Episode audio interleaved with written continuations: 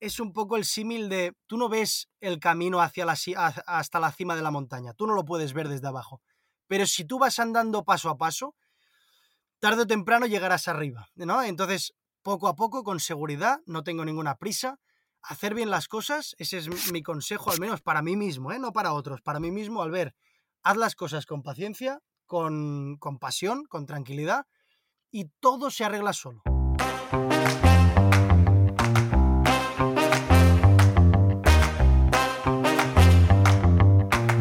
Caché de supervivencia.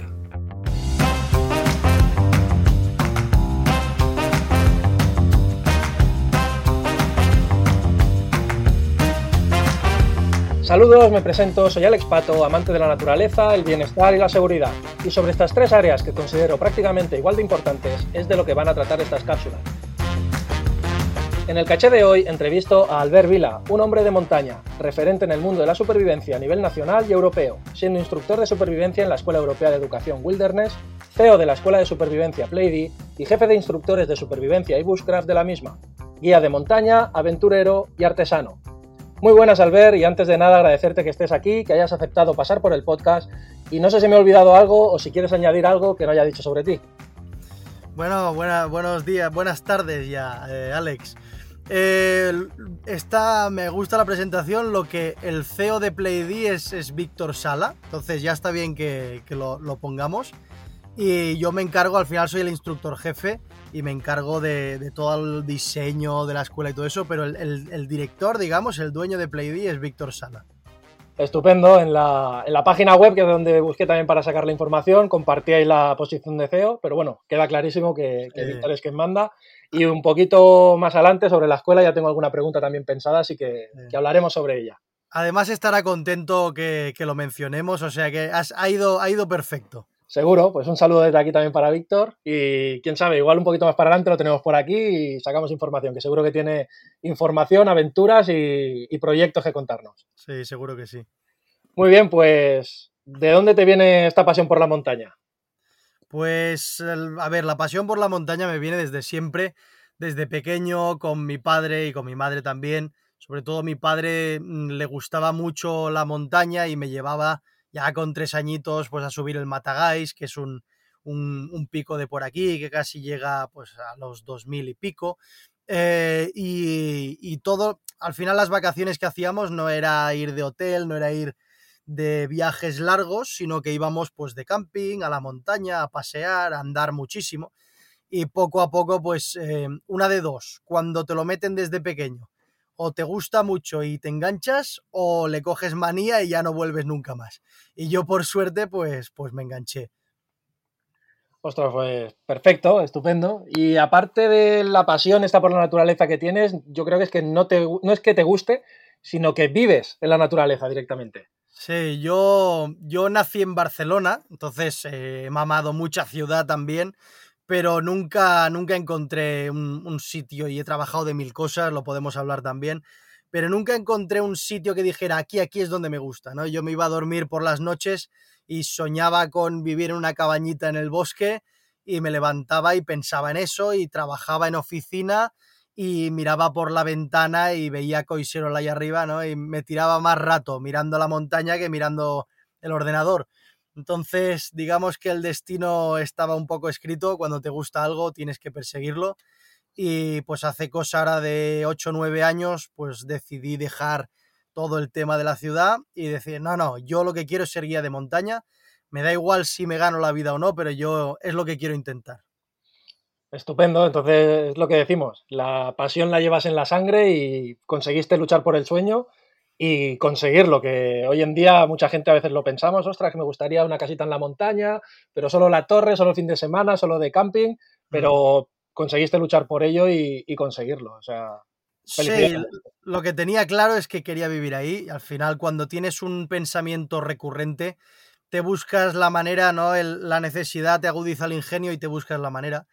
Y no sé si están tus preguntas de luego, pero básicamente lo que hice, bueno, supongo que me preguntarás por el currículum o los estudios, y después de, estudiar de guía de montaña, pues eh, como no tenía mucho dinero, me fui a vivir al bosque, tal cual, ahí debajo un toldo, estuve un par de meses ahí, pero, pero poco a poco fue, tuve que, que profesionalizarlo de alguna forma para dar cursos y poder vivir en la montaña. Y más adelante en la entrevista ya te contaré que me fui a vivir a un camping y bueno, en una tienda. De, momento vivo en una tienda de campaña. Bueno, más pasión que esa y poder escuchar la lluvia y estar en contacto. Una frase que me gustó mucho que me dijiste en uno de los cursos es que cuando consigues dormir en la montaña, lo bonito es que al día siguiente, cuando te despiertas, formas parte de la montaña. No tienes que ir, no tienes que preparar la mochila y llegar, sino que cuando consigues pasar esa noche ya formas parte de la montaña. Sí, me gusta que me la recuerdes porque a veces la olvidamos, pero es una frase muy chula, además es una frase de, de, Ray Meyers, que yo la escuché de Ray Meyers.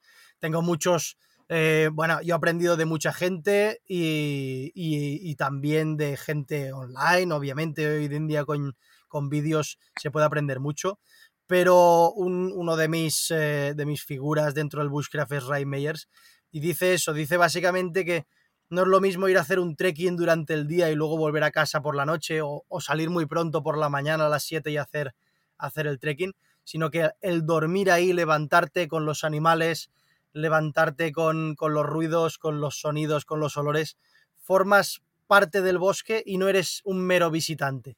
Y eso se acentúa muchísimo más cuando pasas una semana, cuando pasas dos semanas, los animales se acostumbran a tu presencia y tienes regalos como que te vengan a visitar pues ciervos corzos, ardillas por la mañana. Una vez ya tu olor se ha acostumbrado o, o el bosque se ha acostumbrado a tu olor, eh, ya empiezas a ver cosas diferentes que no ves si simplemente estás de paso. Perfecto. Entonces, antes nos has comentado que decidiste estudiar para guía de montaña. ¿Sí? Eh, sí, Alex, eh, que te he perdido un momento. Dices que... Sí, que antes que nos has comentado que te gustó, bueno, que decidiste estudiar para guía de montaña. Sí.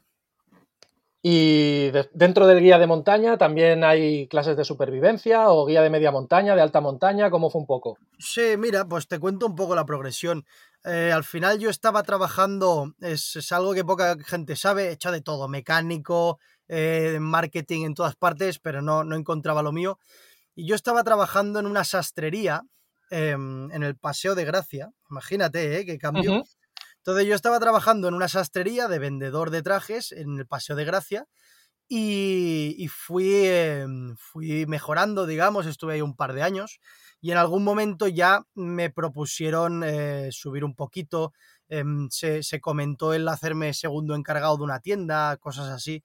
Y entonces en ese momento ya dije, uy, esto me gusta y se me daba bien y me gustaba, pero dije, como empieza a subir aquí, ya me voy a ver eso, ya me voy, ya me voy a quedar y no voy a poder hacer el sueño de, de ser guía de montaña. Y entonces un buen día decidí tomar la decisión, dije, eh, me voy con lo, con lo puesto, al final con los ahorros que pudiera tener, y me voy a hacer un grado medio de, de deportes de montaña, ¿no? que aquí en, en, Cataluña se llama el CAFEM y ahora pasaba a ser dos años. Y básicamente pues me encuentro con 23 años o algo así, que ya tenía un buen trabajo, tenía un buen sueldo, tenía pues, pues mis comodidades y dije, lo dejo todo y voy a empezar de cero. Y me acuerdo que mi padre me dijo en un momento, me dijo, Albert, esto es un paso atrás.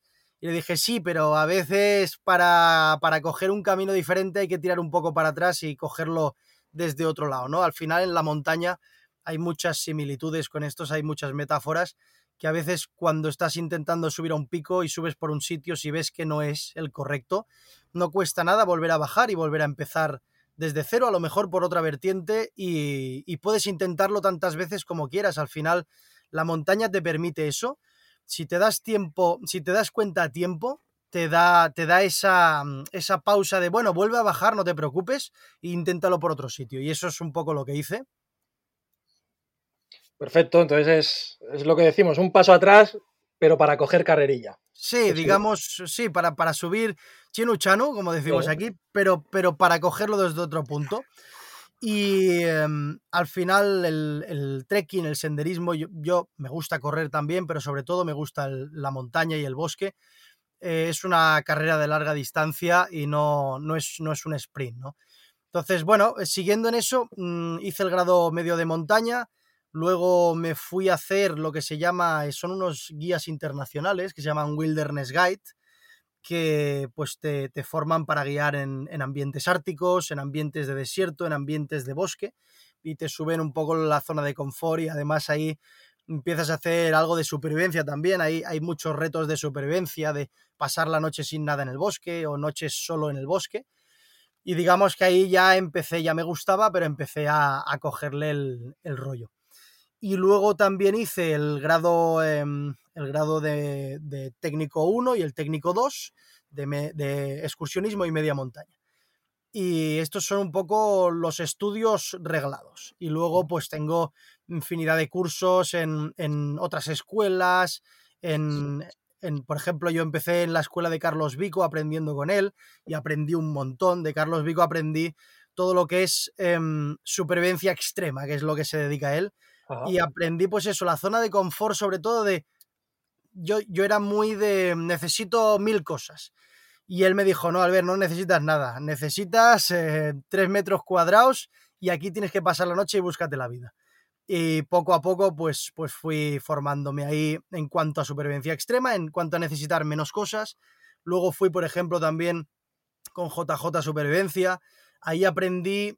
JJ es muy meticuloso te explica las cosas de una manera, es, muy buen docente, es espectacular el conocimiento que tiene y ahí aprendí pues cómo explicar las cosas em, bien explicadas, con pautas, ¿no? Paso a paso, el ABC y, sobre todo el, el, ser meticuloso. El ser meticuloso es lo que me llevo de la escuela de JJ y luego pues otras escuelas en Francia he ido, por ejemplo, también, escuelas online, internacionales, poquito de todo y sobre todo pues al final lo que te da la personalidad como instructor es salir mucho a la montaña, ser muy autodidacta, porque nos pensamos muchas veces, no sé si estarás de acuerdo conmigo, Alex, que yendo a una escuela ya eres instructor. Y yo creo que ser instructor es mucho más que eso, es coger unas buenas bases, coger, darte tiempo y luego salir mucho a explorar por ti mismo porque un curso de 28 horas obviamente te dará conocimientos, pero te lo da el vivir dos meses en el bosque,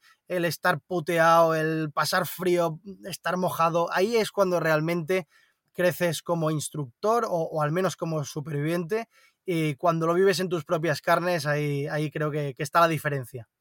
100% de acuerdo, es lo que decías, que al principio sales y dices, ostras, necesito mil cosas.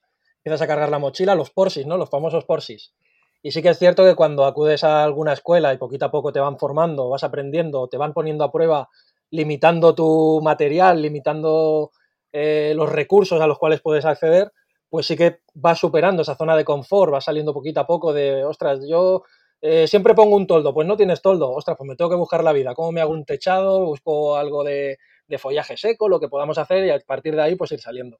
Y también comparto lo que dices a la hora de ir aprendiendo, de tener varios maestros, y al final poder acabar creando tu propia, tu propia personalidad con tus propias experiencias. Practicar, practicar y practicar, que es lo que ya he dicho muchas veces en el, en el propio podcast, a veces es lo que te va a dar esa experiencia.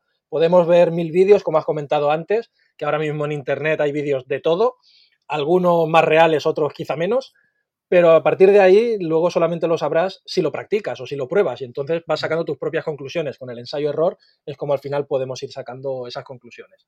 Sí, sí, estoy de acuerdo, estoy completamente de acuerdo. Entonces, ¿hubo alguna situación o algo que te hiciera decir, ostras, porque ya me has dicho que probaste el mundo de supervivencia, estabas como guía de montaña y en algún momento dijiste, ostras, yo supervivencia es lo que más me gusta en lugar de dedicarme al guiaje? O, ¿O ya te gusta el tema de irlo combinando, las dos cosas? Sí, lo vamos combinando. Lo que mm, sí que es verdad, tú vas probando y me gusta guiar a las personas, pero al final el guiaje yo lo encuentro eh, simplemente pues, pues asegurarte que las personas lleguen al sitio, eh, más progresión en montaña, es más físico también, pero, pero la supervivencia lo que me daba es poder cambiar el pensamiento de la gente. Esto lo estoy reflexionando un poco ahora, pero lo que, lo que sobre todo me daba era eso, es estar 24 horas con una persona, o 50 horas con, un grupo de personas y poderles transmitir el conocimiento del bosque.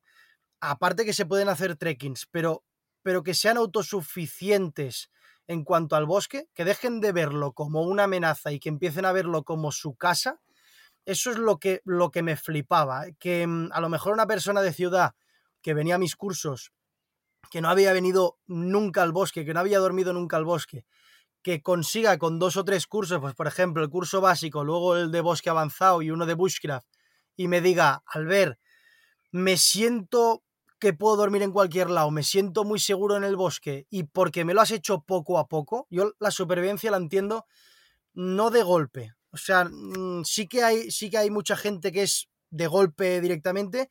Para mí, en, en, nuestra escuela, al final, en Playdy, lo que, lo que queremos es que la gente se lo pase bien y que vaya aprendiendo de una forma en la que ni se note que está, que está aprendiendo, ¿no? Que, que dices, hostia, aprendo mucho, pero no me siento completamente fuera de la zona de confort, me siento un poquito fuera, pero no le cojo aversión a la supervivencia, que eso es un problema que, me pasaba antes. Antes, cuando empezamos hace casi seis años en PlayD, me ponía muy duro el primer día en un curso básico y lo que pasaba es que los clientes no volvían nunca más porque decían, hostia, si esto es el básico, ¿cómo será el avanzado?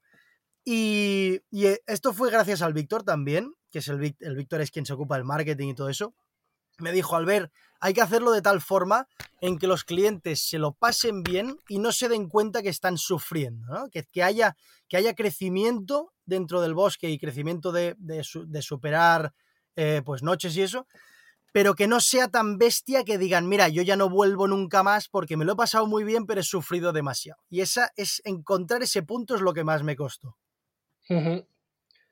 Perfecto.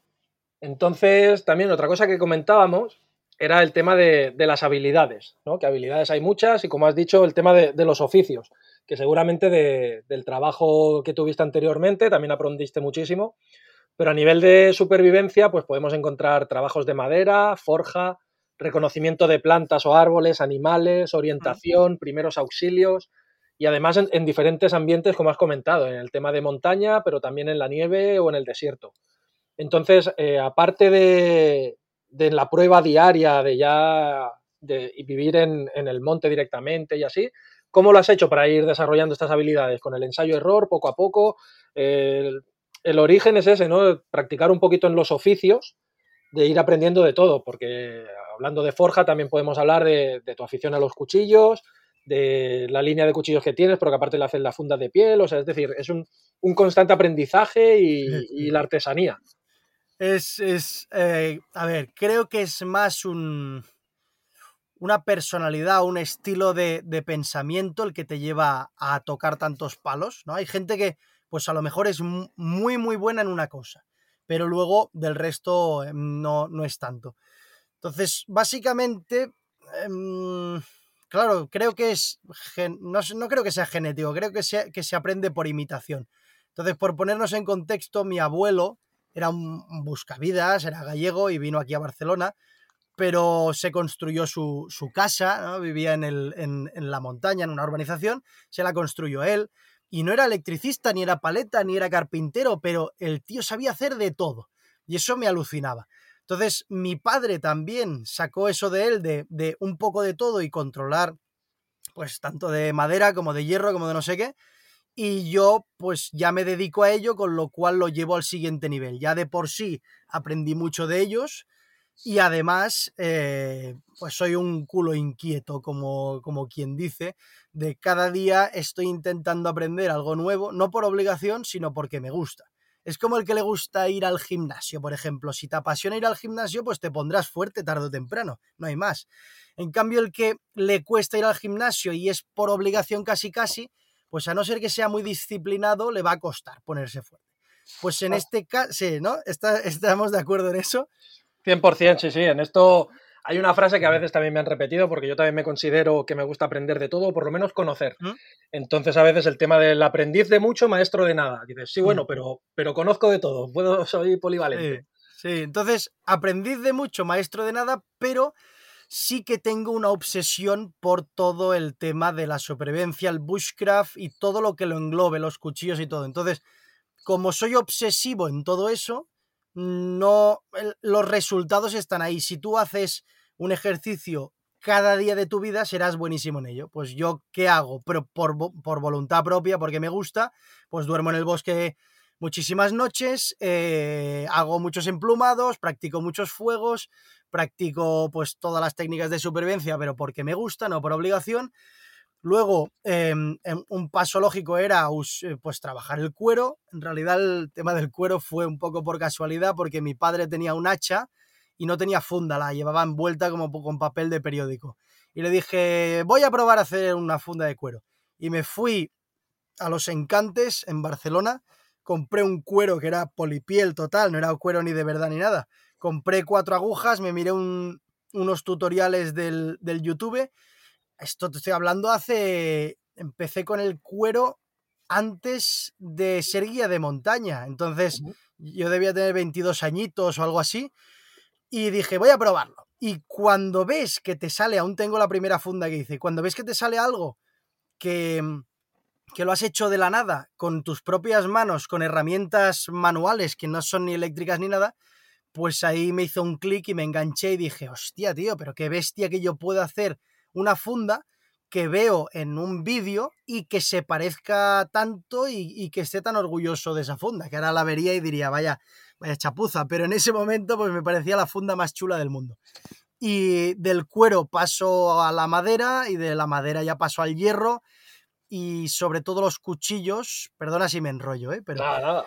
Eh, los cuchillos salieron de una necesidad y casi siempre, igual que la funda de cuero, sale de una necesidad. Digo, quiero hacer una funda de cuero para esto, pero que sea bonita, porque también soy muy perfeccionista, y, la hice. Y luego no encontraba un cuchillo, claro, a, lo mejor un cuchillo de 500 euros artesanal, pues sí lo encontraba, pero en ese momento no tenía dinero, con lo cual el dinero era una necesidad y el tener un cuchillo que fuera lo que yo quisiera también era una necesidad y dije, pues me voy a hacer mi cuchillo. Y no te lo pierdas que los primeros cuchillos fueron en la habitación de casa de mi madre, montaba unos cristos, montaba unos pollos ahí con la radial, templando con el soplete, eh, se hacía una humareda, una de serrín por el suelo, era bestial. Y, y ahí pues se lo agradezco a mi madre el apoyo de que siempre que mi madre es muy de, manualidades y le gusta pintar, le gusta hacer muchas cosas, y, me decía, Albert, tranquilo, mientras te guste lo que hagas, y, pero bueno, vieras la habitación, era un, era un Cristo montado ahí bestial, pero ella nunca me dijo nada y, me lo dejó hacer. Bueno, mientras no tuviesen que pedir los bomberos, estupendo. Casi, casi, casi, casi. alguna vez. Estupendo. En tema de los ejercicios que te gustan, es lo que dices, que todo surge de la necesidad, pero dentro de esto, de todas las habilidades que conoces, ¿cuál dirías que ha sido la más difícil o la que más has tenido que insistir para, poderla aprender? A mí lo que más me costó fue el fuego por fricción. El fuego por fricción lo recuerdo y aún lo explico en algunos cursos, lo recuerdo como un, reto en el que aprendí tolerancia a la frustración. Em, debía tener eso, 22 añitos, cuando, cuando estaba con el tema de... O sea, piensa que cuando yo trabajaba ya a los 16 años ya tenía muy claro que quería ser guía de montaña. Yo se lo dije a mi padre y mi padre es un tío muy cuadrado eh, y, y, le costaba aceptar que su hijo se fuera a dedicar a guía de montaña, todo y que era culpa suya el que me gustara la montaña. Entonces, eh, quieras o no a los 16, pues, pues te dejas influenciar por tu padre y además mi padre es un tío que argumenta muy bien y cuesta mucho ganarle una batalla de argumentación. Entonces yo le decía, papá, quiero ser guía de montaña. me dice, no, hijo, que esto no es una profesión, hombre, no te ganarás la vida con eso. Y pues claro, a los 16 años pues te lo crees. Y, se ha ido repitiendo eso eh, hasta que decidí hacerlo y de hecho un, un momento que recuerdo entrañable, muy bonito, fue cuando mi padre vino hace unos tres años a un curso mío de cuatro horas de supervivencia. Vino como cliente, no dijimos que era mi padre ni nada. Y cuando se acabó el curso, eh, me dijo, muy bien, hijo, estaba equivocado, lo haces muy bien, sí que te puedes ganar la vida con esto y estoy orgulloso de que, de que tomaras ese camino, ¿no? A pesar de que a lo mejor no era eh, su, camino predilecto, ¿no? Aunque siempre me ha ayudado económicamente en los estudios y todo eso. Pero bueno, que es un momento muy, muy, bueno, bonito al final de que tu padre te diga, mira, a pesar de que yo te dijera que no te podías ganar la vida con esto, reconozco que ahora me das algo de envidia y me lo dijo el otro día, hace, fuimos a comer, me dice, me das envidia porque trabajas de una cosa muy bonita, muy chula y que a mí ya me gustaría eh, trabajar también de esto, ¿no? Entonces, bueno, fue un eh, momento chulo. Sí, sí, es la típica frase también de que el que trabaja de lo que le gusta no trabaja, o sea, va a hacer un hobby. Sí. Sí, que al final se necesita que te acaben pagando por lo que haces y, tienes que dedicarle horas, formarte y estar por ello. Pero que cuando te gusta y es tu pasión, eh, se, se, disfruta y se te nota. Sí, se disfruta y además lo transmites. Cuando te gusta algo, se transmite. Que también te digo una cosa, que las frases motivacionales están muy bien. De busca un trabajo que te guste, no trabajarás nunca en tu vida. También te cansas, ¿eh? De dar cursos todos, los fines de semana. Así pero, es. pero prefiero cansarme de dar cursos que de estar en una oficina que me cansaría los dos días. O apretando el mismo tornillo cada fin de semana y pensando en llegar al viernes, por supuesto. Cada uno sirve para algo. Eh, lo que no te he contestado es a la pregunta del fuego por fricción. Sí, sí, la habilidad que más te había costado, el fuego por fricción. El fuego por fricción, me acuerdo que, es más, eh, lo vi en un libro que me regaló mi padre y mi padre es muy ingenioso también y me dijo, esto con una percha lo hacemos. Digo, ¿con una percha? ¿Sabes estas típicas perchas de madera que, bueno, para una chaqueta o lo que sea, sí. tienen un taladrito en medio, tienen como un para poner el pantalón y luego tiene la percha en sí. sí. Y me dice, esto le vamos a atar una cuerda a la percha, le vamos a quitar el, el, travesaño de en medio y ese travesaño de en medio lo, lo usaremos de taladro, la percha de arco, la percha de arco y una base, yo que sé, de un paleo, de lo que sea. Y, digo, hombre, no, no creo que funcione. Y sí, sí, y lo probamos y, pues, pues, bueno, sacabas algo de humo, que pasa que no tenía ni idea de cómo hacer la V, ni qué, maderas usar y todo eso. Entonces yo sé que me tiré muchos meses probando con, con, esto, luego obviamente la percha duró poco, luego ya me fui al bosque, me busqué unos palos y, y me enganché, me enganché mogollón pero me estuve bien, bien, tres, cuatro meses que lo probaba ahí cada día, cada día, y, no me salía, y no me salía, y me frustré mogollón. Hasta que lo dejé y luego al cabo de un mes volví a probar eso que dices, venga, va, vamos a volver a probar. Y ya, ya me salió. Y ahí eh, en mi cabeza fue como, joder, tío, qué guapo conseguir esto eh, por ensayo-error, porque a los 22 años sí que había YouTube, creo, pero no había demasiada información de esto. Y fue por ensayo-error puro y duro.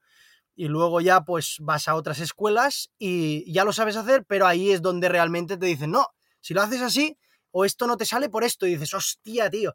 Pero claro, como llevas, no sé, 500 o 600 o 800 intentos, pues solo que te den un par de truquitos, dices, me cago en, pues ya sé por qué, ya por qué pasaba. Y ahí, digamos, todo el mundo necesita un empujón, un empujoncito.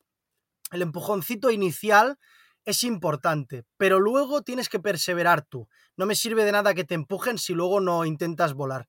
Entonces, yo creo que se mezcla esto, que si a mí desde toda la vida me dan un empujoncito y me gusta el tema, ojo, que si no me gusta no le dedico ni un minuto pero si me gusta y me empujan un poquito, mm, me gusta volar solo. Y ahí es donde está, creo, el, éxito de, tocar todos los palos, lo que me decías, y de, y de ser, a ver, aquí la humildad, ¿no? Pero de ser bueno en aquello que, o al menos para mí, creo que lo estoy haciendo bien y creo que soy bueno en aquello en lo que me pongo eh, el alma, ¿no? Si, si pongo el alma en ello, acabo siendo bueno y estoy contento con eso. Al final es lo que comentas, la constancia en una misma actividad, al final te hace como mínimo estar por encima de la media. Entonces, bueno, pues siempre puede haber alguien que sea mejor que tú, por supuesto, mm, pero si le, si le dedicas horas, eh, seguro que estás por encima de la media y lo que tú dices, eh, llegas a un nivel en el cual tú mismo puedes considerarte bueno sabiendo que estás por encima. Sí, exacto, ¿no? Es, es, eso, es constancia. Y luego también te diré que no soy el mismo instructor cuando empecé con PlayD hace cinco o seis años que ahora. El hecho de que eh, con PlayD, y, y, aquí pues tengo que agradecérselo a Víctor, ¿no? La plataforma de. Él ya tenía su empresa montada, que PlayD era otra cosa, pero, pero dijo, Albert, mm, nos conocíamos y me dijo, Albert, supervivencia creo que lo va a petar fuerte y quiero que lo hagamos juntos. y el hecho de dar cursos cada fin de semana o un fin de semana sí, un fin de semana no. Lo que pasa que hace tres años que cada fin de semana tenemos un curso. Eso, enseñar a los demás, y eso siempre se los digo a los instructores que tengo yo, a, a los que estoy formando, enseñar a los demás es lo, lo, que te hace mejor maestro al final, ¿no? Claro, ¿cómo vas a ser buen maestro si nunca enseñas, no? Pues es lo mismo, si enseño cada fin de semana, acabaré siendo mejor maestro que si solo aprendo, aprendo, aprendo y aprendo. Sí, sí, el que aprende enseñando aprende dos veces y, es la, manera que hay de, poder, porque tienes que volver a hacerlo, tienes que preparártelo, tienes que, saber cómo tienes que explicarlo y te lo estás explicando a ti y, a, y miras la manera más sencilla o más fácil de poder hacer que la gente lo entienda. Entonces, los que nos dedicamos un poquito a la docencia, que la docencia al final no deja de ser ese arte de saber entender a la gente que tienes delante, si, verle con la cara si ya lo ha entendido, si no lo ha mm, entendido, si se lo estás explicando fácil, si no. Todo eso es un arte que, como tú dices, a base de hacer y volver a hacer y volver a hacer y volver a hacer, y tú mismo lo has dicho, cada fin de semana tenéis clases, entonces es, donde se aprende y realmente es donde, donde te forjas como un, gran formador. Sí, creo que, esa es la clave, sí. Entonces, de todas las habilidades que hemos comentado antes o de todas las que conoces, para un superviviente, ¿cuál crees que debería de ser? La mejor, la mejor habilidad, la principal. Claro, a ver, es que aquí hay, hay mucha polémica de qué es supervivencia y qué es bushcraft, ¿no? Entonces, de habilidades de... Claro, la supervivencia no siempre es en el bosque. Eh, si es en cuanto a supervivencia, yo diría que el, mental de la persona influye muchísimo. O sea, cómo afronta las situaciones, si mantiene la calma, si, si afronta las situaciones de una forma eh, asertiva, correcta, sin, sin entrar en, en, que te supere la situación. En cuanto a supervivencia, creo que es eso. Esa es la clave. Eh, y la perseverancia también, el, el positivismo mental que se habla mucho hoy en día, pero de una forma, pues, sin, sin filigranas, ¿no? Simplemente una persona que se cae y se vuelve a levantar, creo que eso es importante. Y luego, pues, entra mucho el factor suerte en supervivencia, ¿no? De, de encontrar la salida, de, obviamente las decisiones que tomas son muy importantes, pero el factor suerte también eh, influye, creo, en la supervivencia. Eso es en cuanto, si me preguntas, a supervivencia y también me interesará saber tu punto de opinión. Pero en cuanto a si hablamos de bushcraft, que al final el bushcraft yo lo, lo pienso como la artesanía del bosque, ¿no? Lo traduzco como ser un artesano en el bosque y el conocimiento del bosque. Entonces, si me juntas supervivencia en el bosque, creo que aquí influye mucho el mental también, pero eh, es que aquí no se puede negar que las habilidades de bosque, el saber, pues, qué plantas sirven, qué plantas no sirven, cómo hacerte un refugio, cómo hacerte fuego con dos palos o con el ferrocerio o, con lo que sea, ¿no? Aquí sí que creo que el debate no es tanto, eh, porque si, si, ponemos, pongamos una situación, ¿eh? que me gusta pensarlo, ponemos una persona que es buenísima mentalmente, es un crack mentalmente, em, aguanta muchísimo, bueno, no sé, eh, imaginemos esa persona pero no tiene conocimientos de bosque. Eh, y luego pones un bushcrafter que de verdad controle, que sepa de verdad que lleve años en el bosque trabajando. Y no hace falta un bushcrafter, pongamos un payés de toda la vida.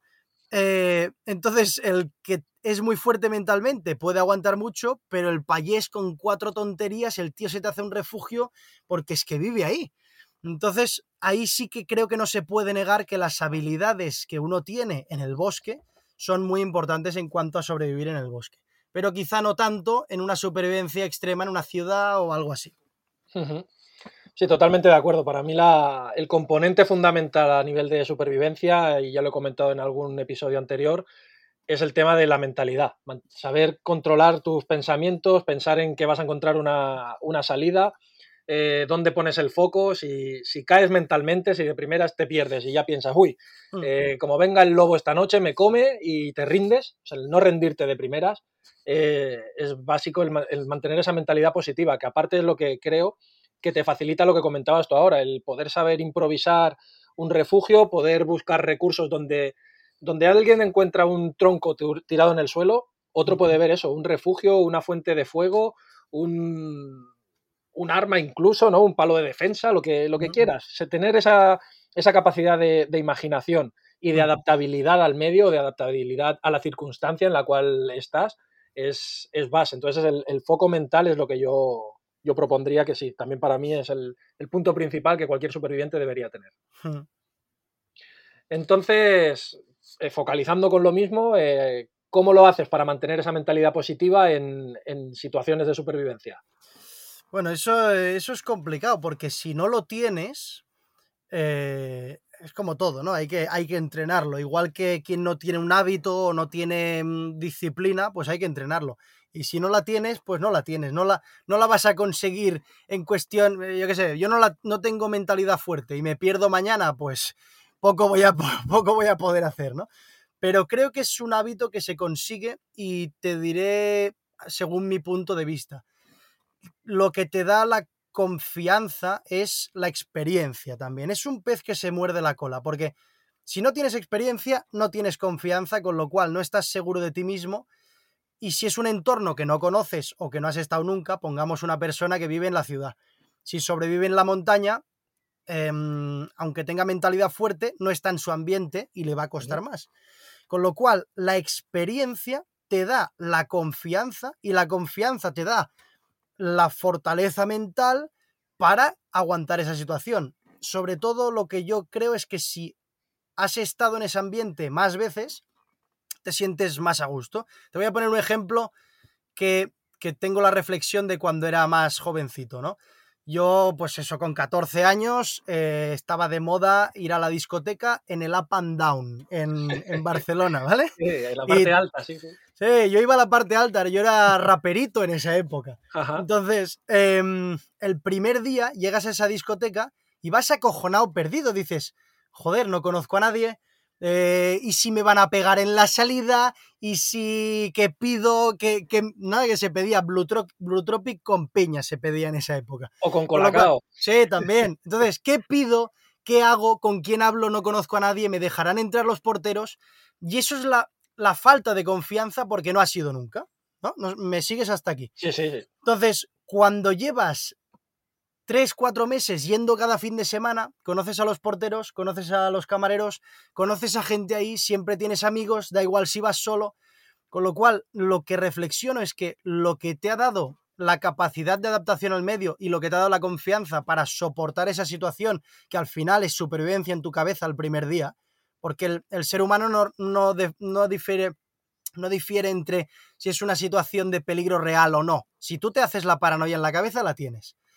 Y una vez llevas 3-4 meses yendo a esa discoteca y conoces a todo el mundo, te sientes como en tu casa. Y ahí es donde tienes la confianza de si pasa algo, eres capaz de reaccionar de una forma tranquila y tener la, pues esa capacidad de adaptación y de creatividad en ese momento. Pero creo que es muy difícil conseguirla de primeras. No sé si me explico. Sí, sí, estupendamente.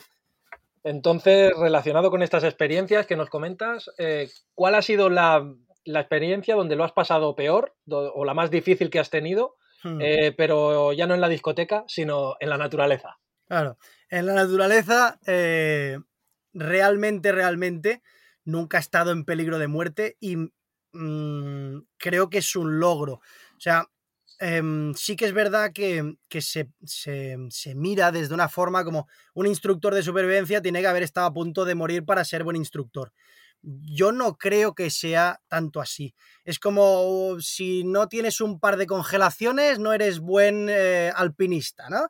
Quiere decir que, que no has, si no has subido al Everest y alguna has tenido un problema y un par de congelaciones, pues no eres buen alpinista.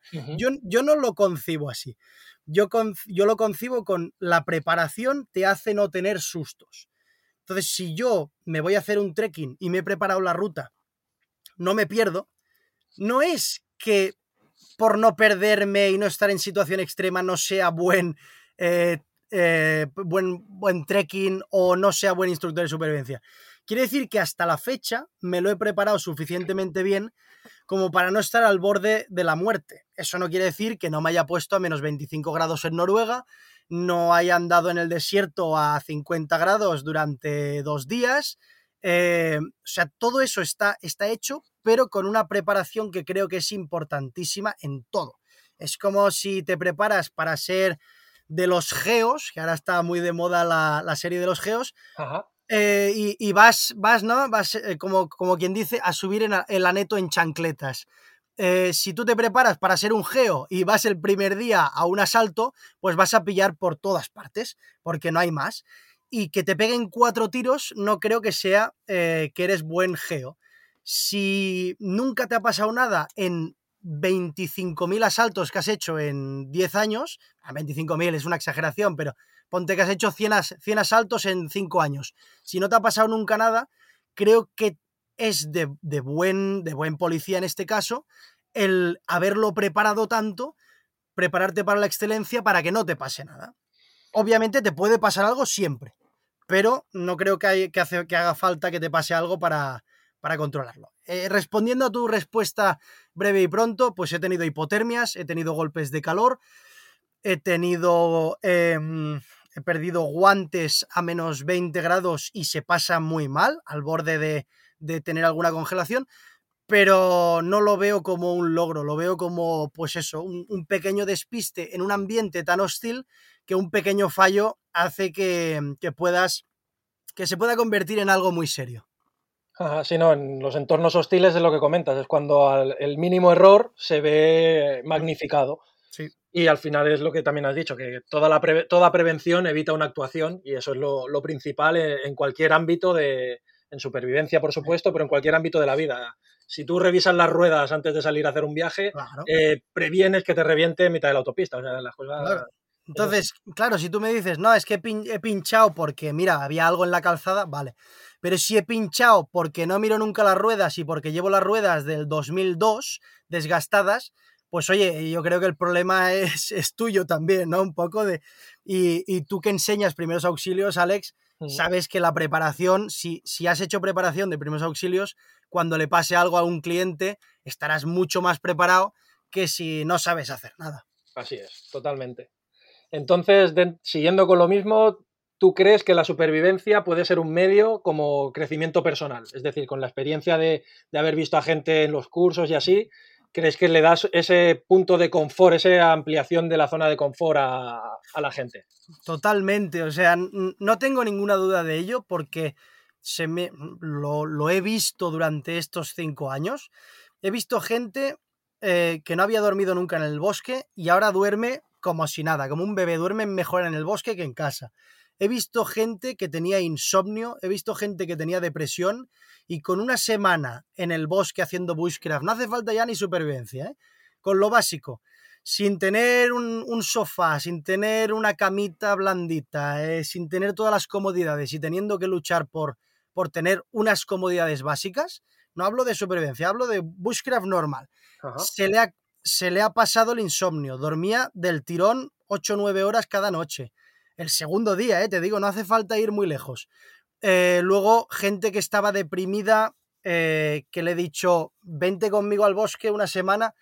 Y oye, una persona que tenía ganas de vivir, que tenía ganas de reírse de todo, también te digo que es una solución a corto plazo, porque una vez vuelves a, a tu rutina diaria, pues esa persona obviamente al cabo de una semana pues vuelve a estar en el mismo en la misma situación que antes porque lo que te hace, al menos para mí, que no soy psicólogo ni nada, pero por lo que he visto, lo que te hace es estar deprimido o estar con ansiedad o estar eh, con insomnio es la situación en la que vives, tu entorno. Y cuando cambias ese entorno, la persona es la noche y el día. Esta es mi experiencia. Correcto, sí, después de cualquier curso en el cual te pegas dos, tres días o incluso simplemente una noche, que, que no escuchas nada, volver a la ciudad, y tener que cerrar la ventana porque el propio ruido o lo, que siempre se dice, el ruido de los coches, eh, las sirenas, todo eso, dices, ostras, con lo tranquilo que yo estaba y lo, en paz que, he bajado esta tarde del curso y en tres horas ya vuelves a estar con, las mil alarmas activadas y, y del revés. Sí. Ajá.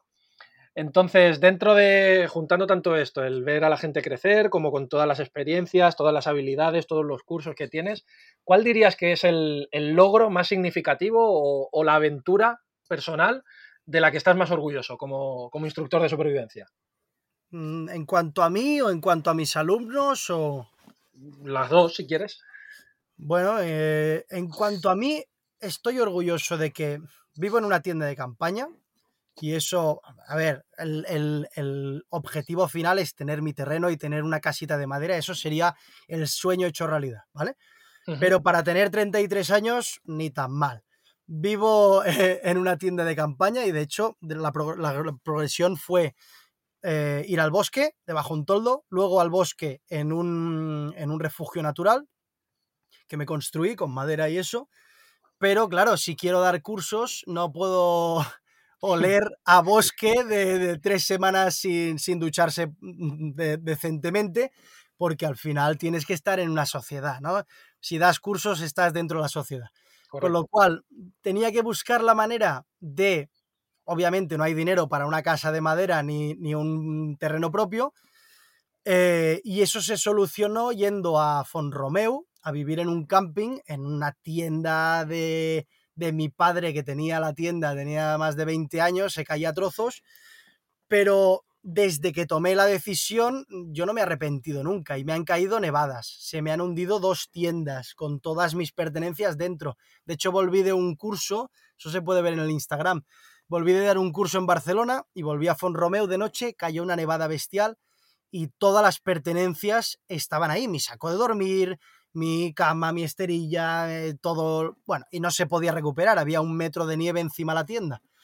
Con lo cual mi tienda era una pizza eh, de nieve y me tuve que buscar la vida a menos 18 grados, llegué a las 8 o 9 de la noche y claro, eso se puede considerar una situación de supervivencia. Totalmente. Sí, claro, para muchos sí. Que pasa que simplemente como estaba acostumbrado a vivir ahí, pues cogí, tenía un par de mantas en el, en el coche, creo que un saco de más 10 en el, en el coche que siempre llevo en el, en el cofre y, y, me puse ahí, me monté un toldo que venía de dar un curso, con lo cual tenía toldos, me monté un toldo, me puse al ladito del coche, me tumbé encima de una de las esterillas que también tengo en el coche, me tumbé ahí con un saco de más 10 a menos 18 grados, mantas por encima y a pasar la noche. Pasas una noche jodida, con frío, con temblores, pero, pero sabes que eres capaz de pasarla porque, porque has pasado noches pues, pues eh, en esa situación.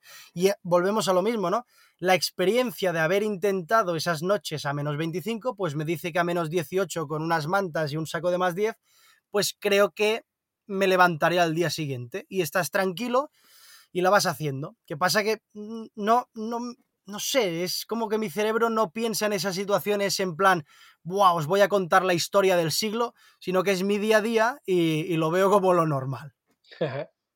Estupendo. Sí, esto era la pregunta. Sí, entonces, bueno, básicamente lo que hago es, después de Romeo, después de que se me hundan todas las tiendas, ya estoy hasta las de esto, de, de tener que palear a las 4 de la mañana, digo, bueno, vamos a bajar a cotas un poquito más bajas. Y luego ya me fui al, al Montseny a, vivir también en, el bosque de al lado del camping de, un amigo.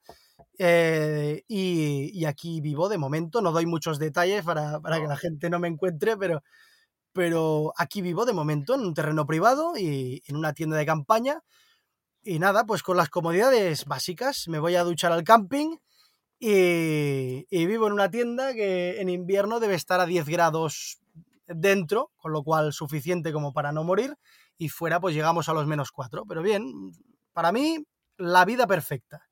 No, no, para ti seguro que muchos de nuestros oyentes ahora mismo están pensando que ojalá pudiesen vivir así. Quizá otros no, pero el que quiere vivir en la naturaleza es lo que tiene. Al final hay unas, unos privilegios, unas ventajas que tienes de vivir en ciudad, de ir con tu calefacción, tu aire acondicionado, tu tienda, tu colchón, pero cuando sales a vivir a la naturaleza, bueno, es esa, esa balanza que hay que valorar entre sí lo que realmente te gusta, ese confort y el poder disfrutar de, lo que hemos hablado antes, de despertar cada día en, la misma naturaleza. Sí. Y hablando un poco de la escuela, lo que comentábamos antes, la escuela PlayD, que ya lleva unos 5 o 6 años, me has comentado, desde que empezasteis. Y actualmente se podría decir que cada fin de semana tenéis formaciones, porque me has dicho que lleváis tres años, que no hay ningún fin de semana que tengáis libre. Bueno, creo que he tenido en, julio y agosto, el año pasado, he tenido un fin de libre y luego este año, pues a lo mejor algún fin de libre también he tenido, pero, pero que todos los, todos los fines hay cursos y, muy contentos. Y eso también es, eh, obviamente, la, la figura del instructor que soy yo, el, boca a boca va, muy bien y que, y que lo demos bien, que la gente se lo pase bien sobre todo, pero es que no hay que negar que aquí hay un trabajazo detrás de todo el tema marketing, que ahí está Víctor y Paula también, eh, pero sobre todo, bueno, Víctor cuando empezó, pues hacer la web, eh, hacer el SEO y el SEM de la web, que a mí me suena a chino, no sé lo que es, pero sé que es algo importante para salir en el Google. Y, y claro, mm, creo que una parte del éxito de la escuela al final es que no estoy solo, que yo me ocupo de, mi maestría al final, de, lo que se me da bien, que es organizar cursos, prepararlos y darlos, y el Víctor se ocupa de lo que le, de lo que le sale bien a él, que es eh, todo el tema marketing, las reservas de los clientes, hablar con los clientes, ventas y, y la web y gestionar pues todo eso, que al final es un mundo, que creo que, bueno, creo no, sé seguro que por mí solo no podría hacerlo, porque porque no, no es la parte que se me da bien. Y creo que al dividir y, tener cada uno su especialidad, ahí es cuando realmente el proyecto arranca fuerte. Sí, formáis un tándem que entre uno dando, siendo el instructor y el otro el que se encarga de toda la gestión, que es lo que dices, de contactar con los clientes, reservar y así, eh, es un tándem que, ahora mismo os sabéis, os sabéis compenetrar y lo lleváis bien. Al final es... Ah, dime, dime. No, dime tú. No, al final es lo que tú dices, ¿no? Que eh, el Víctor me da una tranquilidad en cuanto al ver tal día hay tantas personas, tú ves y, del, da el curso. Eso es una tranquilidad bestial para mí. Y yo le doy tranquilidad de que el curso se va a dar lo mejor posible, ¿no? Entonces ahí, ahí está la clave. Sí, de hecho yo ahí es donde os conocí, en un curso de cuatro horas que, de introducción a la supervivencia, donde fui a ver qué era esto del mundo de la supervivencia en el bosque y a conocer. Yo igual había hecho mis pinitos un poquito autodidacta, pero dije, ostras, quiero formarme un poquito más en serio y empezar a conocer este mundo de cerca. Ahí también conocía, aparte del staff, y, en los siguientes cursos, porque no solamente me quedé en ese de cuatro horas, luego me ha gustado y, he querido continuar con vosotros, he podido seguir conociendo al resto del equipo, del cual solamente puedo decir que es genial y que estáis haciendo un gran trabajo. Sí. Eh, sí, no, para los oyentes del Alex, el Alex ya lo ha hecho todo, o sea, está hecho una bestia el Alex. bueno, se intenta, poco a poco aprendiendo cada día y siempre compartiendo, que lo sabes que, es lo que más nos gusta. Y como ya hemos comentado al inicio de la entrevista, en tu presentación, eh, ahora mismo sois un referente a nivel nacional, ya que cada vez a los cursos se desplaza gente desde toda la península. Y bueno, lo dicho, gracias por, por lo que me acabas de comentar, que estoy encantado de poder crecer como superviviente con vosotros. Y si quisieras explicar qué cursos hacéis, la estructura, por si alguien que nos está escuchando tiene la intención o ahora mismo está indeciso de si mm. apuntarse o no apuntarse, pues adelante. sí. A ver, lo de referentes a nivel nacional no, no me toca a mí decirlo, porque uno no puede decirse a sí mismo que es un referente.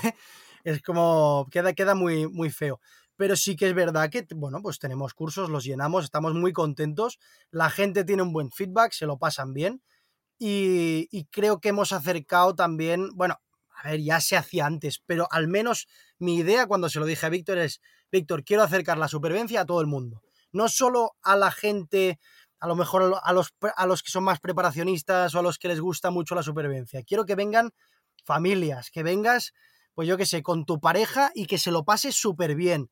Y, de hecho lo conseguimos, porque me voy por las ramas, pero el, el Aleix, que es un, cliente que ya es amigo ahora que tenemos, que lo ha hecho todo, el tío lo ha hecho todo, le daba mucho miedo el desierto, ¿vale? El curso de desierto, le daba mucho miedo porque pasa mucho calor. Y, y vino y ahora es su curso preferido, tanto que este año lo vuelve a repetir y viene con su mujer.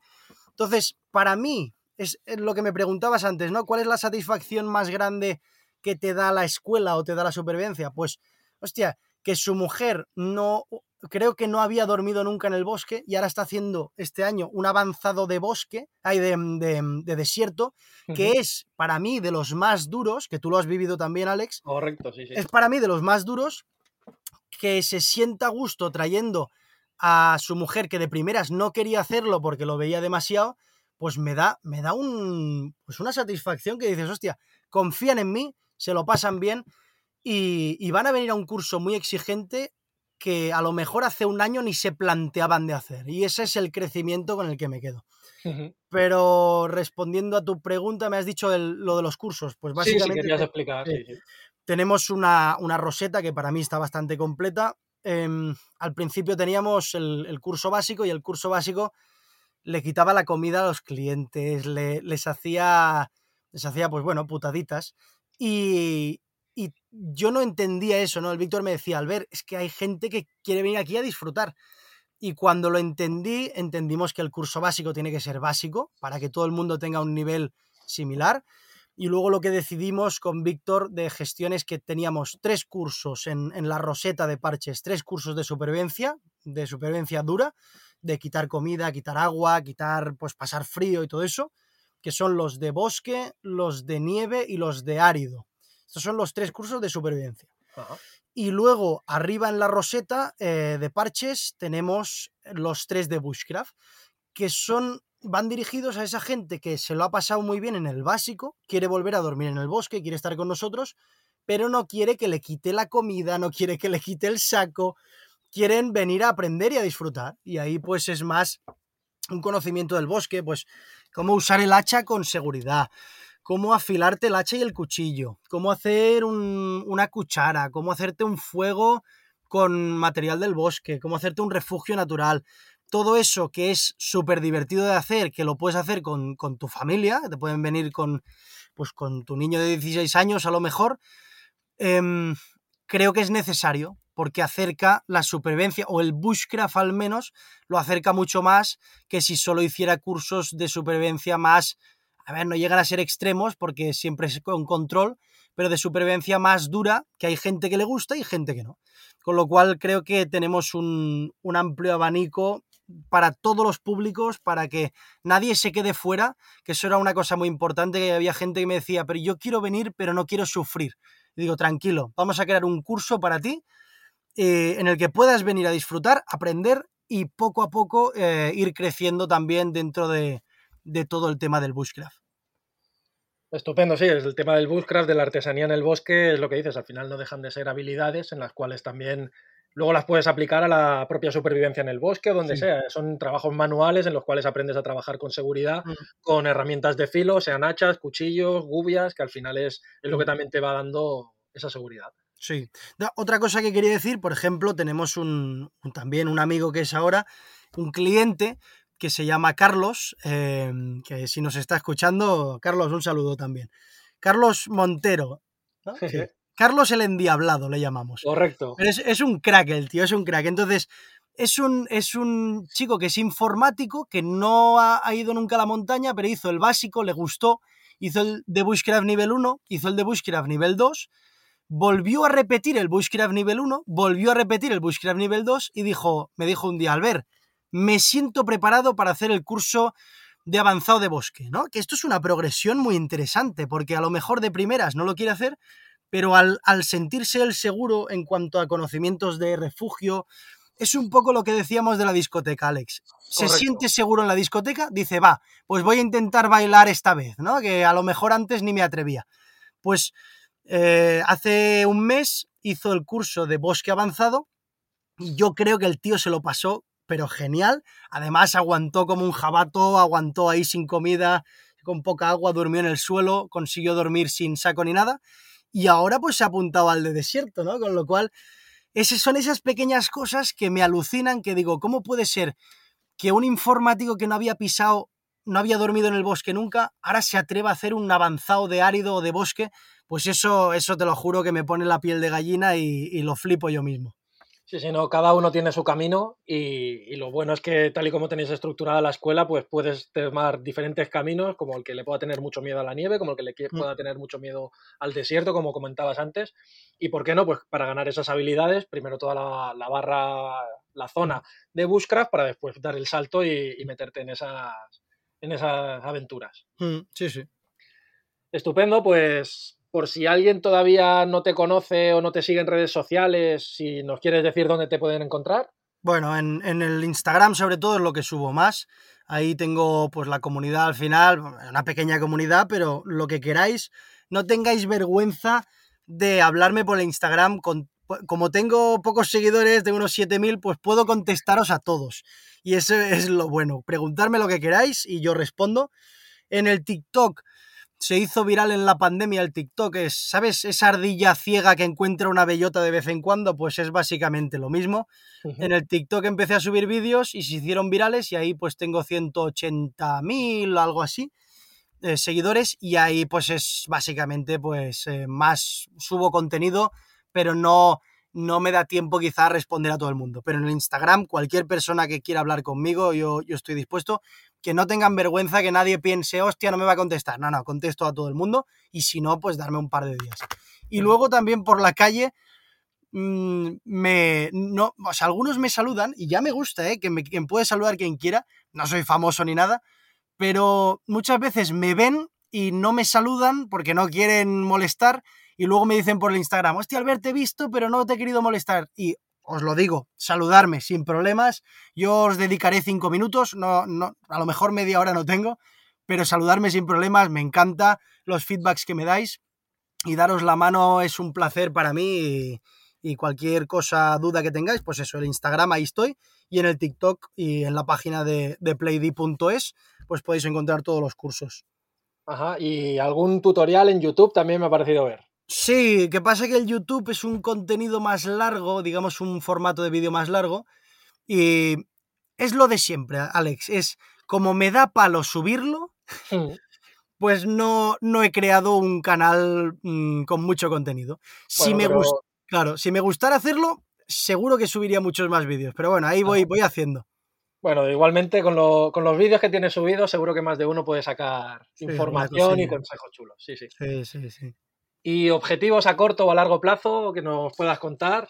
Pues, a ver, mm, la supervivencia también me ha enseñado mucha paciencia de que yo tengo una máxima, ¿vale? Que a lo mejor no tiene mucho sentido para mucha gente, pero todo se arregla solo, ¿vale? Esta es mi filosofía de vida, es que si le das tiempo suficiente a las cosas, y ojo, a ver, no es como el poder del secreto del universo que eh, pides algo y se te da. Tienes que hacer algo, obviamente. Si yo quiero ser instructor de supervivencia, tengo que, que andar mi camino. Pero si ando mi camino y me esfuerzo cada día por, por, por acercarme a mi meta, no hace falta que me pregunte mucho cómo lo voy a conseguir, porque de hecho no, no tengo ni idea de cómo he conseguido vivir aquí, en la tienda de campaña. No tengo ni idea de cómo he conseguido el Terrano, el, el- el Nissan Terrano que tengo de color verde, que me encanta. Si me preguntas, es un poco el símil de, tú no ves el camino hacia la, hasta la cima de la montaña, tú no lo puedes ver desde abajo. Pero si tú vas andando paso a paso, tarde o temprano llegarás arriba, ¿no? Entonces, poco a poco, con seguridad, no tengo ninguna prisa, hacer bien las cosas, ese es mi consejo, al menos para mí mismo, ¿eh? no para otros, para mí mismo, al ver, haz las cosas con paciencia, con, con pasión, con tranquilidad, y todo se arregla solo, todo se arregla solo. Al final me lo ha dado la supervivencia. A veces no tengo un conocimiento, no sé cómo hacer algo, pero sigo intentándolo sin, sin agobiarme mucho, sin frustrarme mucho, sigo intentándolo con perseverancia, y hay un día que, yo qué sé, una tontería lo lees en un libro, o alguien te lo explica, o ves un vídeo aleatorio de supervivencia y dices, hostia, esto que llevo un año eh, pensando cómo hacerlo, acabo de descubrirlo en este vídeo, ¿no? Con lo cual, me ha pasado suficientes veces como para que crea en ello y que simplemente le dé tiempo a las cosas y todo se arregla solo. Estupendo, perfecto. Pues no sé si quisieras compartirnos cualquier cosa más, que digas, ostras, pues mira, me he quedado con ganas de, de explicarte así cualquier cosa. Mm, al final, mira, este podcast eh, lo hago porque el Alex me paga 2.000 euros por hacerlo, ¿me entiendes? Por supuesto. Si no, no lo haría. No. Em, si veo pasión en la persona, si veo pas- el Alex y yo somos amigos de hace, de hace ya bastante tiempo, pero si veo pasión en la persona que me, lo, que me lo plantea con pasión, yo me sumo a lo que sea. A lo que sea. Me da igual si cobro o no cobro. El, el- el cobrar viene después. Yo cuando empecé en la supervivencia eh, daba cursos gratis. Yo quería dar cursos, cursos, cursos. Y iba picando puertas a colegios, a, a parques de tirolinas, también piqué, en la, po- por cerca de la Popla de Segur. Estuve en escuelas de rafting y decía, oye, yo hago esto. ¿Puedo venir a darlo? ¿Tenéis un grupo que se lo pueda dar gratis? Y yo pongo el material y lo pongo todo. Y, mm, Y esa es la actitud. La actitud de, de si quieres hacer algo, no esperes a que te paguen. Yo estuve seis años haciéndome cuchillos y regalándolos casi casi eh, sin cobrar nada. Ni siquiera me planteaba el poder vender un cuchillo. Para mí era como una locura de que alguien quiera mi cuchillo, era una locura. Entonces los regalaba o se los daba a mi padre, a, a un conocido, a cualquier persona que le gustara, se los daba a los que hacía. Y al cabo de seis años, fíjate tú, eh, los subo en el TikTok y, y, tengo una lista de espera de tres años con los cuchillos ahora. O sea, si me lo pides hoy, de aquí tres años te lo entrego. Porque hago 10 al mes y no necesito hacer más. O sea, si quieres mi cuchillo, pues es lo que hay. Te esperas, que yo lo hago con cariño. Si quieres un cuchillo más hecho en serie, que ojo, van cojonudos también. No, no por ser artesanal te funcionará mejor, simplemente hay un valor añadido detrás, eso siempre lo digo. Uh -huh. eh, de, que, de que yo subo todos los procesos, podéis ver en el Instagram todo lo que hago, y, y esa es creo que un poco la clave, ¿no? Enseñar todo que mucha gente me dice, hostia, Albert, no lo enseñes, que te copiarán. Digo, coño, pues si no pasa nada, que copien lo que quieran, que para eso está el conocimiento.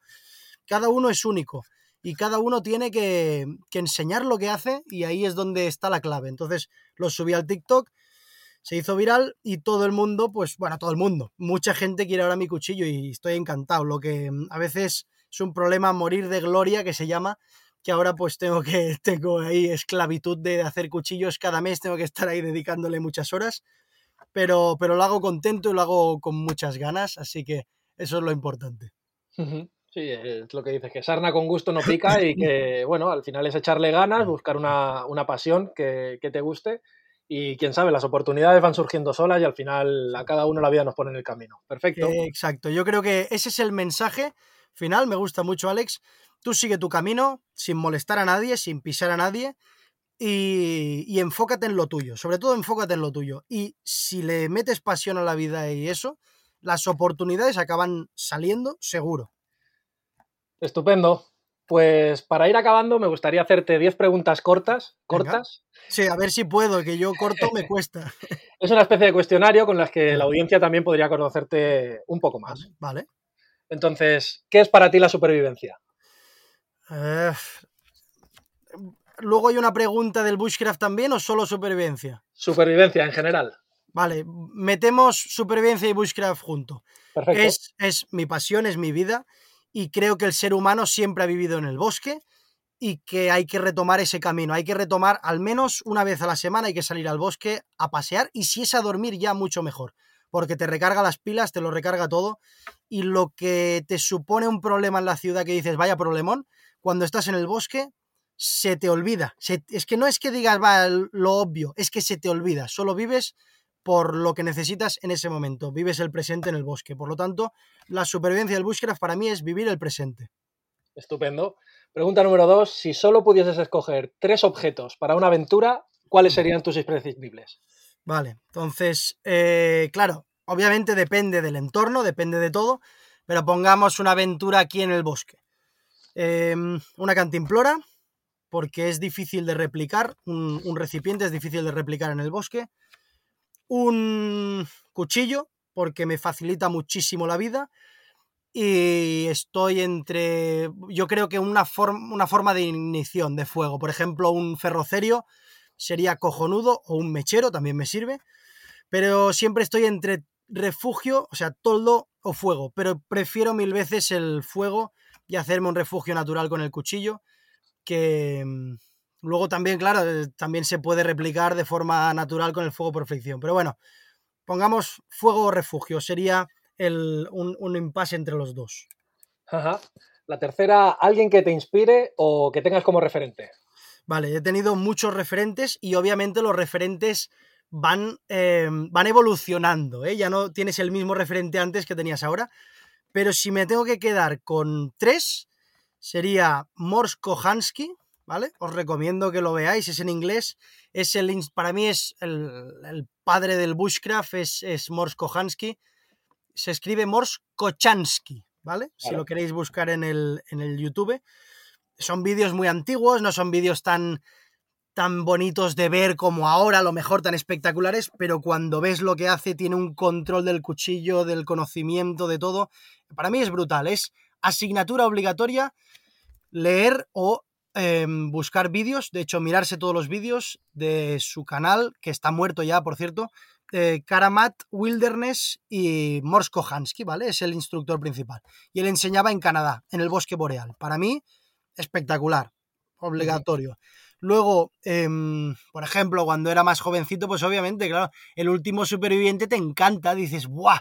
¿Cómo mola esto? Luego vas viendo que a lo mejor no es tanto eh, como, como te lo pintan y es más show televisivo, pero es muy entretenido. No digo que sea un referente, digo que evolucionan, porque cuando empiezas te puede, te puede encantar y luego ves que a lo mejor ya no. Eh, pero mm, tendría a Ray Meyers, que me ha enseñado muchísimas cosas en cuanto a vídeos online, en YouTube, en... Bueno, tengo... A lo mejor tengo 25 gigas o algo así, no, más, 60 gigas debo tener de vídeos suyos guardados permanentemente en el ordenador y me los miro, me los remiro. Eh, creo que hizo un trabajo buenísimo el, padre del, bushcraft para mí es Mors Kohansky, junto con otros, pero el más conocido él. Y el que dio a conocer al mundo el bushcraft para mí es Ray Meyers. Ojo, ¿eh? Para mí. Con lo cual también asignatura eh, obligatoria.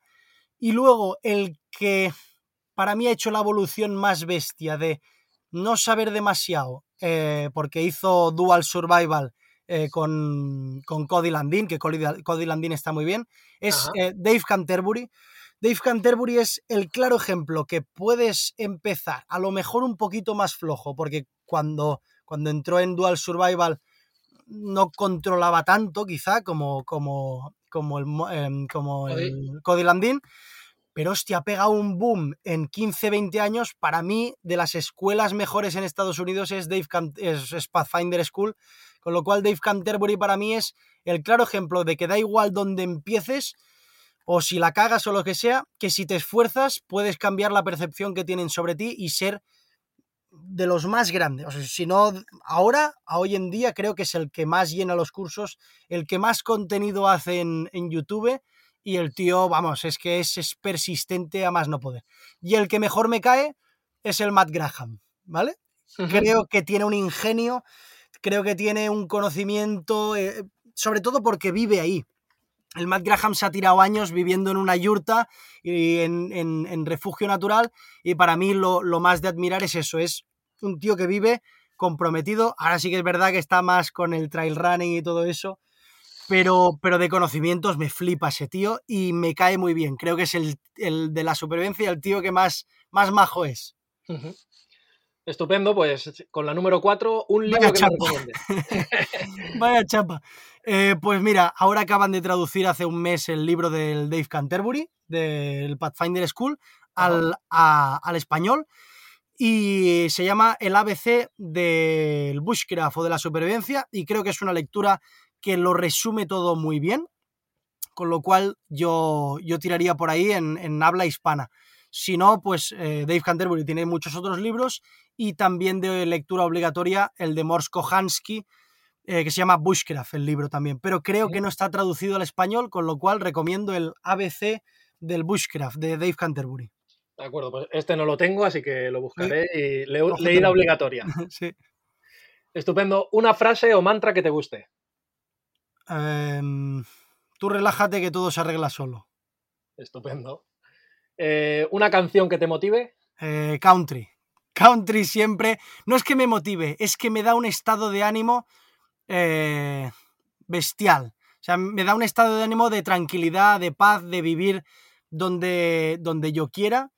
Y mm, no solo una canción, te voy a poner, o sea, cuando estoy un poco estresado, me pongo country y me pongo a otro referente que no es dentro de la supervivencia del bushcraft, pero es que para mí es bestial, que es Dick Pronicki, ¿vale? Dick Proeneke está en inglés y es un tío que se fue a vivir a Alaska, estuvo 30 años, se construyó su cabaña, estuvo 30 años viviendo en completa soledad, sin electricidad, sin nada, y vivió ahí. Entonces me pongo el documental de Dick Pronicki, que para mí es un referente bestial, pero no lo incluyo dentro del bushcraft quizá, ¿vale? Aunque lo es.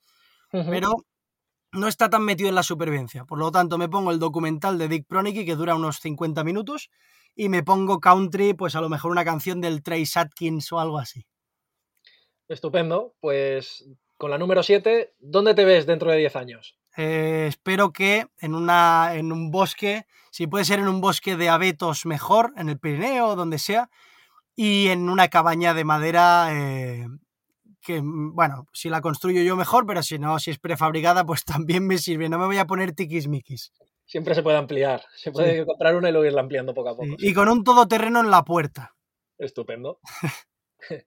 Número 8, un lugar donde te sientas seguro. Em, en el bosque. Estupendo. ¿Un recuerdo que te haga feliz? Pues. Es que son muchos, porque todo, todo es, es muy bonito, pero viví desde, desde que hace. Ahora hace tres años y medio que vivo en una tienda. Desde que vivo en una tienda, todos mis recuerdos son felices. Yo me levanto por la mañana, salgo de la tienda y como estoy en la naturaleza, ya no, no me esfuerzo a dar gracias, lo alucino. Digo, joder, macho, qué suerte tienes de vivir aquí. Y, doy, doy, gracias simplemente sin, sin verbalizarlo, pero por dentro me siento agradecido. Y creo que ese es el recuerdo más bonito, el, el, levantarte por la mañana o el irte a dormir a un sitio y que te sientas agradecido en paz por lo que tienes y por donde vives, creo que es el mejor recuerdo que hay. Maravilloso. Sí, la pregunta número 10 sería una pregunta que le quieras dejar al próximo invitado del podcast. Ah, ¿va, a ser relacionado con supervivencia? Eh, sí, en principio es supervivencia, preparacionismo. Eh, puede, ser un sanitario, puede ser un sanitario, un coach, un. Vale. Sí, un poco de todo. Hostia, qué buena. Em, ¿Por qué hace lo que hace? Estupendo. ¿Mm? Ajá una pregunta un poco abierta, pero que realmente tiene mucha, tiene mucha profundidad. ¿Por qué hace lo que hace? Yo lo hago por los motivos que ya hemos hablado aquí, pero ¿por qué él hace lo que hace? Estupendo, pues se la traspasaremos al siguiente invitado, que todavía no desvelamos quién será, pero ya la dejamos apuntada. Muy bien, pues nada, Albert, hasta aquí la entrevista. Espero que hayas estado a gusto, que lo hayas pasado bien y de nuevo, volverte a agradecer tu tiempo por pasar por aquí y, por dejar esta cápsula de conocimientos y consejos. Luego ya me eh, haces el, el bizum de los 3.000 euros y ya está, tú tranquilo. Lo, tengo preparado. Eh, por cierto, es, la primera entrevista del podcast, así que intentaremos que esté lista lo antes posible. Y me hace mucha ilusión que hayas sido tú, eh, mi maestro realmente de supervivencia y un referente para muchos y principalmente para mí también. Pues muchas gracias. Y lo que me ha gustado mucho, las, las preguntas, yo creo que se te da muy bien y me he sentido, bueno, muy a gusto porque nos conocemos, pero, hostia, mola cuando son preguntas de estas que dices, hay que pensarlo un poquito y que salen respuestas chulas, que a veces yo mismo digo, hostia, ¿qué respuesta más maja ha salido aquí? Sí, sí, no, ya te digo que no sabía cuánto iba a durar el podcast, porque de hecho era, es el primero. Y mira, cerca de horita y veinte, así que maravilloso, yo creo que ha quedado, ha quedado una cosa chula. Es que me enrollo mucho, Alex. nada, nada. Es lo que la gente que pretende, escucharnos y ir aprendiendo. Muy bien, me alegro mucho. Sin más, si te ha gustado este episodio y has llegado hasta aquí, te lo agradezco y te invito a que lo compartas y lo recomiendes a quien pienses que le pueda interesar. Que me dejes tu opinión y me des ideas sobre temas que te gustaría que trate en los próximos cachés, o para recomendarme personas que quieras que entreviste. Podemos estar en contacto a través de correo electrónico, cachedesupervivencia.gmail.com o en redes sociales. Sígueme en Instagram, arroba alexpatocds. No olvides suscribirte, dejar una reseña, darle a me gusta, añadir a favoritos o seguir este podcast para no perderte los próximos episodios en los que seguro trataré temas interesantes. Puedes escucharlo en Apple Podcasts, Spotify, Amazon Music y YouTube. Y recuerda, todo se arregla solo, ¿vale? Esta es mi filosofía de vida. Es que si le das tiempo suficiente a las cosas, y ojo, a ver, no es como el poder del secreto del universo que eh, pides algo y se te da tienes que hacer algo, obviamente. Tengo que, que andar mi camino. Pero si ando mi camino y me esfuerzo cada día por, por acercarme a mi meta, no hace falta que me pregunte mucho cómo lo voy a conseguir, pero si tú vas andando paso a paso, tarde o temprano llegarás arriba, ¿no? Entonces, poco a poco, con seguridad, no tengo ninguna prisa, haz las cosas con paciencia, con, con pasión, con tranquilidad, y todo se arregla solo. Muchas gracias y nos escuchamos en el próximo caché.